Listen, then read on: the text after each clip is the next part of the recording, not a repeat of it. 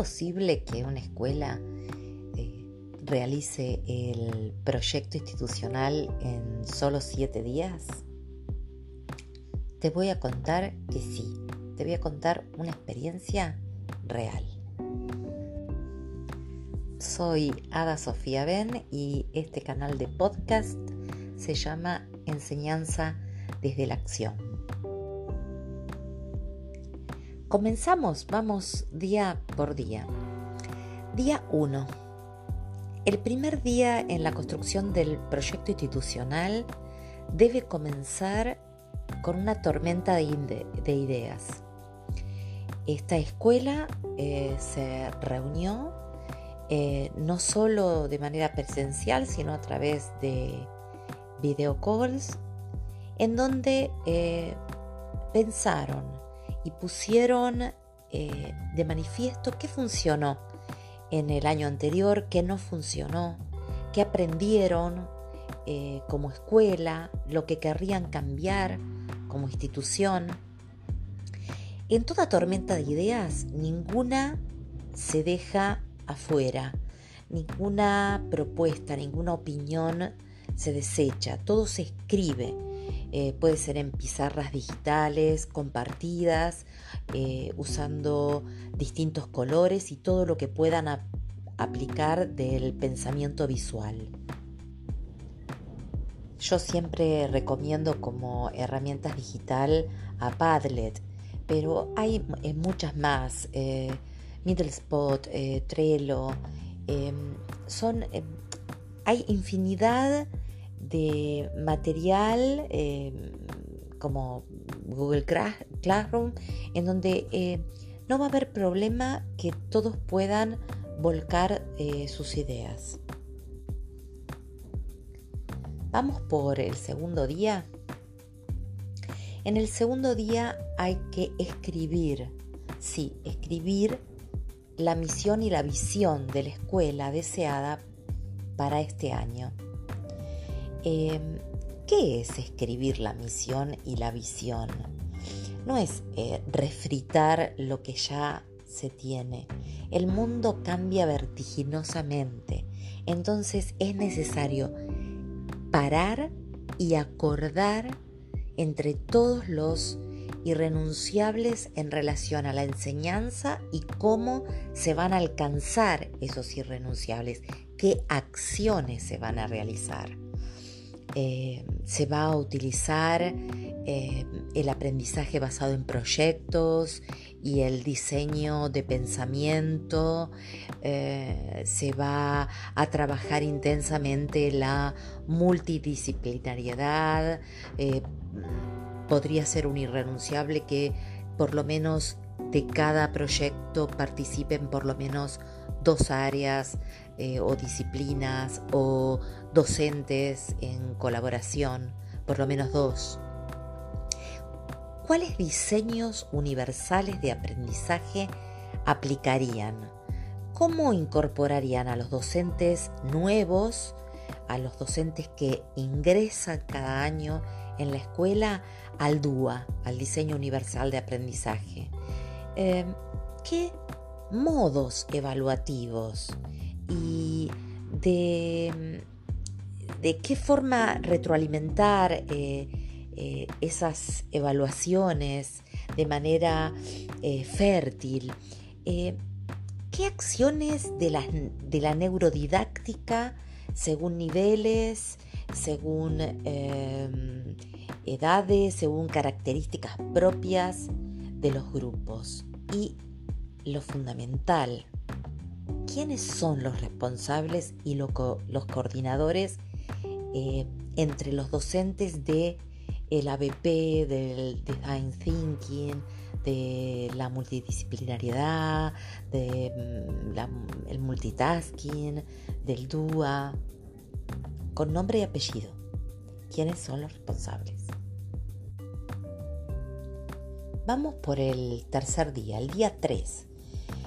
El día 3 es un buen momento para compartir material bibliográfico sobre las disciplinas y sus didácticas. Es un momento para establecer quiénes son los responsables de analizar las distintas bibliografías eh, y de qué manera socializar las reseñas de esa bibliografía. Em, eh, insisto siempre en utilizar materiales digitales para compartir. Eh, se puede utilizar blog, se puede utilizar Padlet, Trello em, y designar con nombre y apellido, nominalizando quienes van a ser los administradores de cada herramienta colaborativa. El cuarto día es un buen momento para trabajo colaborativo en un canvas de planificación anual. Este canvas puede desarrollarse por parejas pedagógicas o por grupos de docentes, niveles, ciclos. Em, en este canvas, en esta planificación anual, tienen que estar los grandes tópicos. Eh, por supuesto que se van a considerar los contenidos que aparezcan en los diseños curriculares eh, o los programas eh, jurisdiccionales, em, pero lo fundamental es ¿Cómo va a ser el uso de los contenidos emergentes, los contenidos que surgen de las redes sociales y de la realidad de la comunidad? El quinto día será un intenso día para diseñar por grupos o por parejas pedagógicas los puntos que deberían diagnosticar, eh, con qué criterios y con qué correlación con el año anterior. Es un día intenso de trabajo para realizar estas tres acciones. El sexto día es eh, el momento de compartir experiencias exitosas del aprendizaje basado en proyectos de otras escuelas, de otras regiones, de otros países eh, utilizar em, Google Académico ayuda mucho para eh, encontrar estas experiencias. Yo incluiría em, las experiencias relatadas de aula invertida de la página de theflippedclassroom.es. Em, no dejen de visitar esa página. Y llegamos al séptimo día, así con título de película, el séptimo día.